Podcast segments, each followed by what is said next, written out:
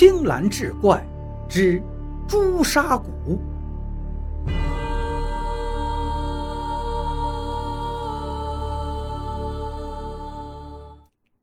姐妹俩翻过一道山岭，越过一片丛林，终于来到了目的地。老狼岩能有几十丈高，一眼望下去，那下头是寒气逼人。水花把绳子的一头系在大树上，装出一副要下去的样子。这时，山花过来拦住他，说道：“妹妹，我身子轻，我又识得那些草药，还是我下去吧。”说着，就手脚麻利地把自己腰上系好了绳子，看着山花一步一步朝悬崖下走去。水花不知是出于恐惧还是内疚，竟脱口而出喊了一声：“姐姐，当心！”听水花这一声呼喊，山花忽然在悬崖边站住了。他不相信似的回过头问道：“你刚才喊我什么？”水花也是一愣：“我……”喊姐姐呀！其实这是水花二十多年第一次喊山花姐姐。山花心里想说：就凭这一声姐姐，我就是粉身碎骨也心甘了。可是他没有说出来。看着山花走了下去，水花拿起砍刀，一步一步也来到了悬崖边。他知道姐姐此时已经是命悬一线了。自己只要一刀下去，就会神不知鬼不觉地达到目的了。可不知道为什么，今天这把刀提在手里是特别的沉，沉得他心跳加快，手发抖，手心里头全是汗呀，连气儿都喘不匀了。他咬紧牙关，挥刀猛地朝绳子砍下去，谁知竟砍在旁边的石头上。只听“咣当”一声。树上两只乌鸦被惊起，对着他呱呱怪叫了几声。水花吓得一个踉跄，朝后一仰，竟从悬崖上掉了下去。一瞬间，半山崖传来了山花惊慌失措的呼救声：“快来人呐！救人呐！我家水花掉下去了！”也许是水花命大，摔下悬崖时被悬崖上的野藤挡了一下。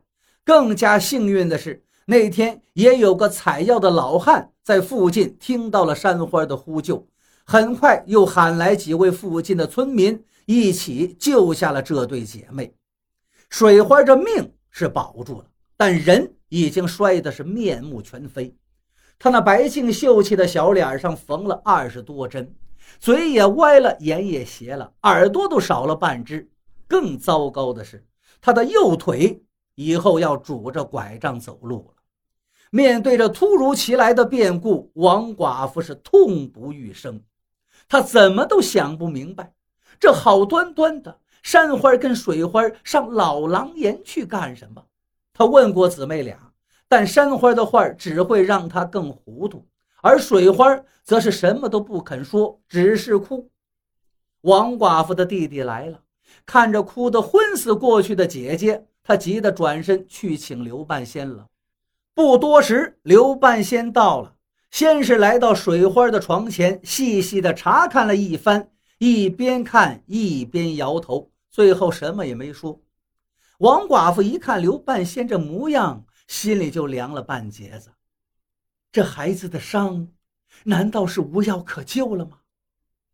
刘半仙手一摊说：“说实话呀。”他这点伤，到上海、到北京大医院去治，腿能治好，脸上的伤嘛，整整容，说不定比原来还漂亮。可是，可是这都得花好多钱呀，没个十万二十万，谈都别谈。可是你们家，哎，说完，他叹了一口气，准备出门回家。这时。躺在里屋的水花大声地叫住了他，刘半仙只得又折回到水花房中。水花问他：“大婶儿，你刚才说我的伤能治？”刘半仙急于要走，懒得多说。“哎，闺女，能治又怎么样？那是要花很多钱的呀。”水花打断他的话说：“钱的事儿您不用担心，我家里有。水花说的这么肯定，口气这么大，刘半仙倒是给愣住了。他不由得坐下来问道：“你家哪儿来的钱？”水花说：“大婶儿，您不是说过吗？我家山花一身朱砂骨，那是无价之宝啊，能值几十万呢。您就帮帮忙，我水花永生永世也不会忘记您的恩德。”刘半仙是万万没想到，这水花竟然打的是这个主意。他腾的一下拉下脸，站起身来：“水花啊，这可不是闹着玩的。我什么时候跟你说过这话？”水花哭着说道：“大婶儿，今后我不会让您吃亏的。”刘半仙儿不愿在水花房里待下去了，他一边起身说道：“好，好，好。”水花，你别急啊，我回家给你想想办法，想想办法。另一边转身逃一样的夺门而去，哪知他刚走出大门，迎面就被山花给拦住了。刘半仙心里有点发毛了，讪讪的说道：“山花啊，你有什么事儿吗？没事的话，我……”这时山花说话：“大婶，您和水花刚才的对话我都听见了。”您告诉我，我真的是朱砂骨吗？刘半仙儿害怕了，他语无伦次的说道：“这，哎呀，这是哪儿跟哪儿啊？你们这姐俩这是这是怎么了？”说完，他绕开山花就想走，不料山花咚的一声在他眼前跪下来：“大婶，求您救救我妹妹，您给她帮帮忙，把我找个主卖了吧。”刘半仙猛然推开山花的手，逃一样的出了村子。山花呆呆的跪在路上，突然他跳了起来，从路边捡了个破脸盆，咣咣的敲了起来，绕着村子就跑。他的这一举动立刻引来了很多人。有人说：“怎么回事啊？哪着火了吗？”有人说：“不得了了，王寡妇家的山花发疯了。”于是跟着看热闹的人是越来越多。